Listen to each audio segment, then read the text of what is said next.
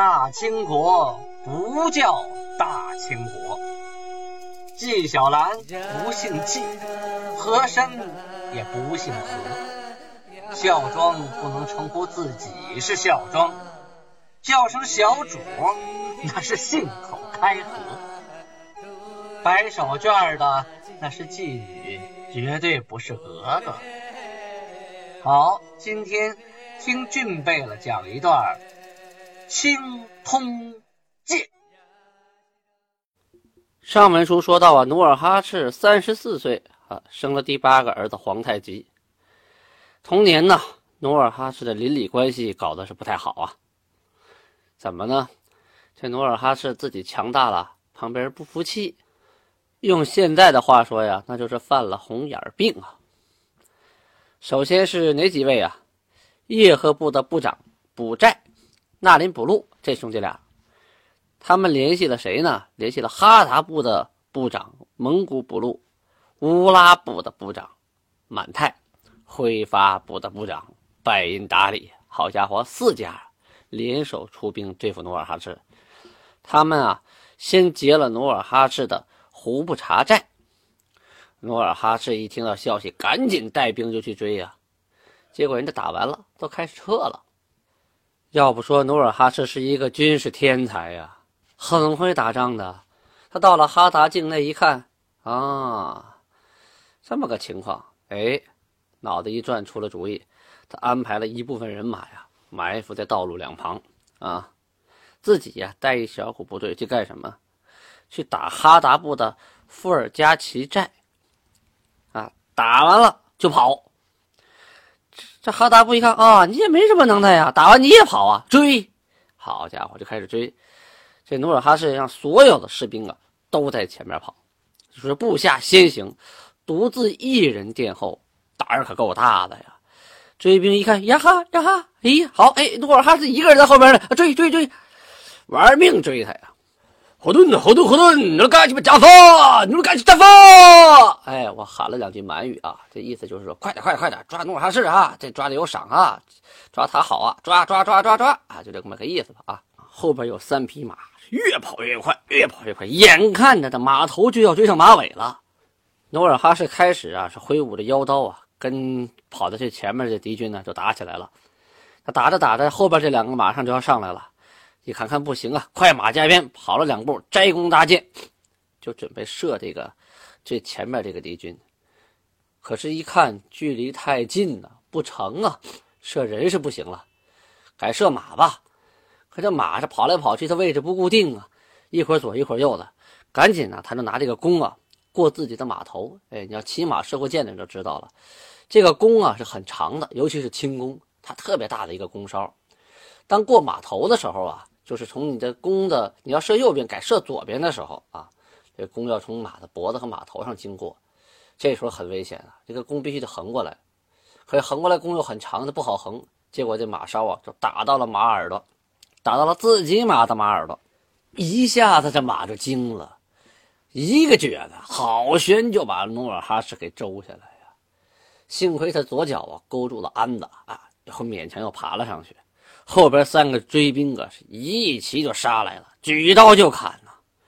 就在这关键时候啊，费扬古跑过来了，三下五除二把这三个就给撂于马下了。努尔哈赤借机会射一冷箭。把蒙古补路的马射倒了，蒙古补路摔倒在地以后啊，连滚带爬换了一批部下的马，赶紧就跑了。哎，这建州兵才得以凯旋。努尔哈赤呢，在战后嘉奖费扬古英勇，赐号为松克罗巴图鲁啊，汉语写成索翁科罗巴图鲁，这是满语什么意思呢？就是熊科罗就是海东青啊，巴图鲁就是勇蒙语的勇士。啊，熊克勒巴图鲁就像海东青一样的勇士。熊克勒巴图鲁，要不说这战斗啊，就是出生入死啊，脑袋别在裤腰带上，一不留神呢，命就没了。这一员大将冲锋在前，过去是冷兵器时代，可不像现在，你在指挥部指挥战斗，安全系数比较高。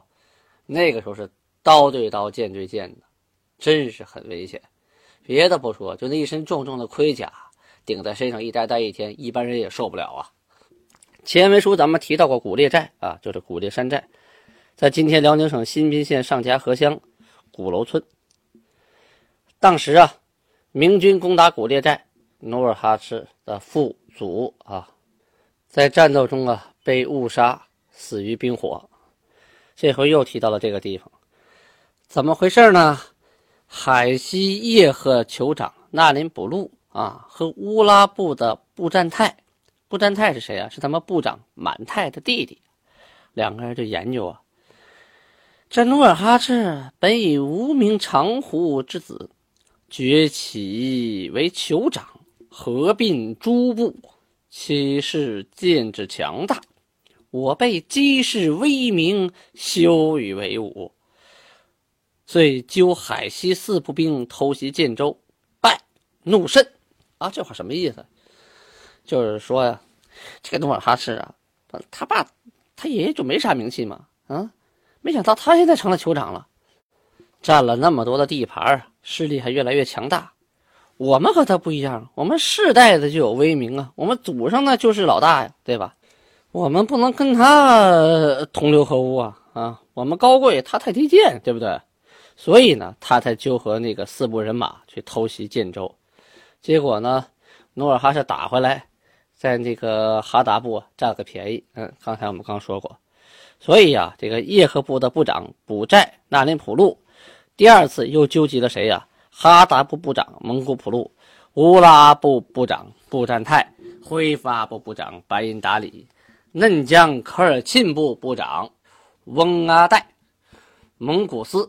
明安，还纠合了西伯部、寡勒察部，还有朱舍里路路主玉棱额、那音路路主搜稳、塞克什部啊等九部的兵马，分三路犯建州。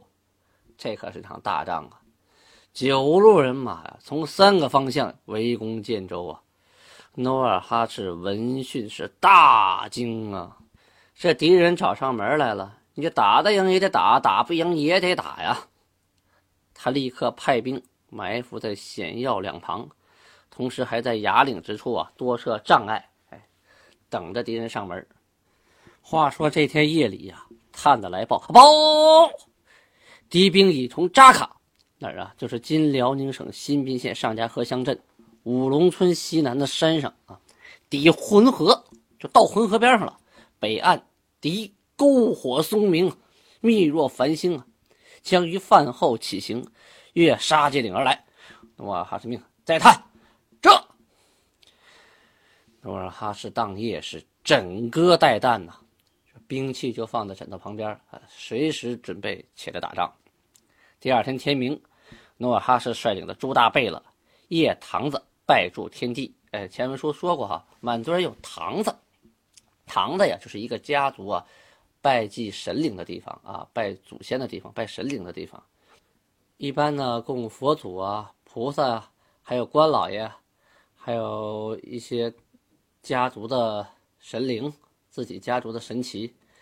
所以说，这个时候啊，满族的这个呃宗教文化呀，也受到中原的很大影响啊。他们得拜神呐，拜堂的说：“天地三光，万灵神奇。”我努尔哈赤素与叶赫本无事，故今彼引兵攻我，为天鉴察。又拜祝曰：“愿天令敌垂首，诱我奋扬，兵不移边，马不颠至，寇铸币，亲率精锐至扎卡处。”意思大概说呀，我呀跟叶赫无冤无仇，他没事了引兵来打我，希望老天爷能明鉴，愿敌兵垂头丧气。保佑我军士气高涨，兵不丢鞭子，马不崴脚。哎，说的挺实在呀。那当兵的丢了鞭子，马不跑，马崴了脚的人就掉下去了，十有八九要挨刀啊。这保佑的挺实在啊。他求完了神呢，就带着精锐部队啊赶到了扎卡。有守将来报告啊，这叶赫兵啊一大早上就来围我们了，打了好多次，他们也没打下来。后来呀，他们就奔赫吉格城去了。赫吉格城在新宾县鼓楼村的北边，这敌兵啊，真是太多了，数都数不过来呀！大家一听，真是有点心里没底呀。当天的夜里呀，叶赫营中啊有一人投降，跑到努尔哈赤这边来了，就跟努尔哈赤说呀：“说叶赫兵啊一万，哈达乌拉挥发呀连起来一万，蒙古科尔沁西伯寡了察兵啊一万，总共三万。”大家一听，哦呀，对方人不少啊！努尔哈赤见状啊，就对大家说：“尔众无忧，我不使奴等至于苦战。我立险要处，诱彼来战。彼若来时，我等步行，四面分列，徐徐进攻。来兵不长甚多，杂乱不一，量此乌合之众，退缩不前。”领兵前进者，避其头目。我等接战，但伤其一二头目，彼兵自溃。我兵虽少，拼死一战，可操胜券。这段话呀，大概意思是说，努尔哈赤看到大家一听说敌兵很多，心里没底，就给大家吃了个定心丸啊，敌军虽然多呀，你们也不必担忧。我不会让你们去跟他们苦战的啊！我呢，让大家立在险要的地方，等着敌人来战。若他们来的时候啊，我们都步行下马啊，我们不在马上，我们都步行，从四个方向啊列队啊，徐徐进攻，就一步一步的往前走，不往前冲啊。这样的话，我们盾牌在前边，战车在前边，他们对我们也伤害不到哪去。来的兵啊。特别多，但是呢，他来自不同的地方，所以他们头头脑脑也多啊。一群东拼西凑的杂牌军，绝对属于乌合之众。真打起仗来，没人舍得往前冲。一旦呢有领兵前进的呀，必是他们的头目。我们迎战的时候啊，就专挑那个领兵那个头目打，打掉他一两个头目啊，他下边的兵肯定是不战自溃，哎，跑得比比兔子都得快。我们目前兵力啊，虽然很少啊，但是拼死一战，稳操胜券。第二天一大早啊，努尔哈赤就带兵奔赫济格城。人家九部联军昨天就到了，不可能等你啊，肯定先攻城。结果呢，一次没拿下，准备啊，第二天再打。发现建州的援兵到了啊，二军呢就列阵于。古烈山险之前呢，这块小平地上啊，努尔哈赤把部队安扎在城外，与赫济格城成犄角之势啊，互相有个照应。他命朱大贝勒呀，赶紧率各部之兵啊，分头布阵，自己呢派额亦都领了一百人去挑战叶赫兵。叶赫兵一看，哟呵，这么点人，好，出马迎战。建州兵啊，锐不可挡。一战呢，杀了对方九个人，敌兵有点害怕了。这个时候，卜寨、锦石台及科尔沁部三个部长合兵一处，猛冲过来，气势甚猛啊！努尔哈赤站在山顶上，挥兵应战，山谷中喊杀声是震耳欲聋啊！马蹄和部队带起的尘土是遮天蔽日啊！好一通厮杀！当时啊，卜寨是一马当先，率众突击。哎，那个时候打仗啊，那当官的冲在最前边，当兵的就看当官的。哎，你冲在前边，我跟他冲；你躲在后边，我也不往前上。这个卜寨呀，其锐不可挡啊，是一路向前冲杀，后边的紧跟着他往前跑。哎，可是天呐，不助他。也不知怎么着，就他下边这匹马呀，就绊到了一个树桩子上，哎，一个很矮很矮的小木桩，就是大树的树根子，扑通一下子，马就倒那了，他也就倒那了。这摔这一下可挺狠呐，半天没起来。这个时候啊，建州啊，有一名武士啊，就一个兵，叫武谭，逮到个机会，噌一下子穿过去了，骑到这个卜寨的身上啊，手起刀落，咔嚓。就把这个卜寨给毙于马下了。联军见状啊，无不惊慌啊，阵势大乱，一下子溃不成军呐。叶赫贝勒、锦石台、那林补路见卜寨被杀了，哎呀，我的兄弟呀！失声痛哭啊！和他一块来的这些酋长啊，看到这个情况，也都倒吸了一口凉气呀，吓得都有点肝颤呐。就有人呐，偷偷的带头先撤。这一撤可不要紧呐，你跑我也跑啊，就跟那个一年级的孩子一个上厕所，大家都上厕所，一个班哗就走光了。这部队呀是溃不成军。可当时这个路啊。是崎岖狭窄，骑不成列！逃兵啊，首尾如长蛇呀！这这你想跑，你都跑不快。那路啊窄，山路又崎岖。这个时候啊，埋伏在两边高处的建州兵，在最险要的地方开始放滚木雷石。这大石头往山下一滚呐，兵马落河，死者是不计其数啊！科尔沁部长明安马呀，就陷到泥潭子里去了，丢盔弃鞍呐，就什么意思？就是把自己的盔甲都给卸了，把马鞍子也给卸了，这骑着残马。什么是残马？就是光不出溜的马啊，什么都没穿，什么都没带的，自己呢也几乎光不出溜，穿着裤衩背心，骑着一个没鞍子的马就往回逃啊。这就像澡堂子着火似的，顾不了那么多了。保命要紧呐！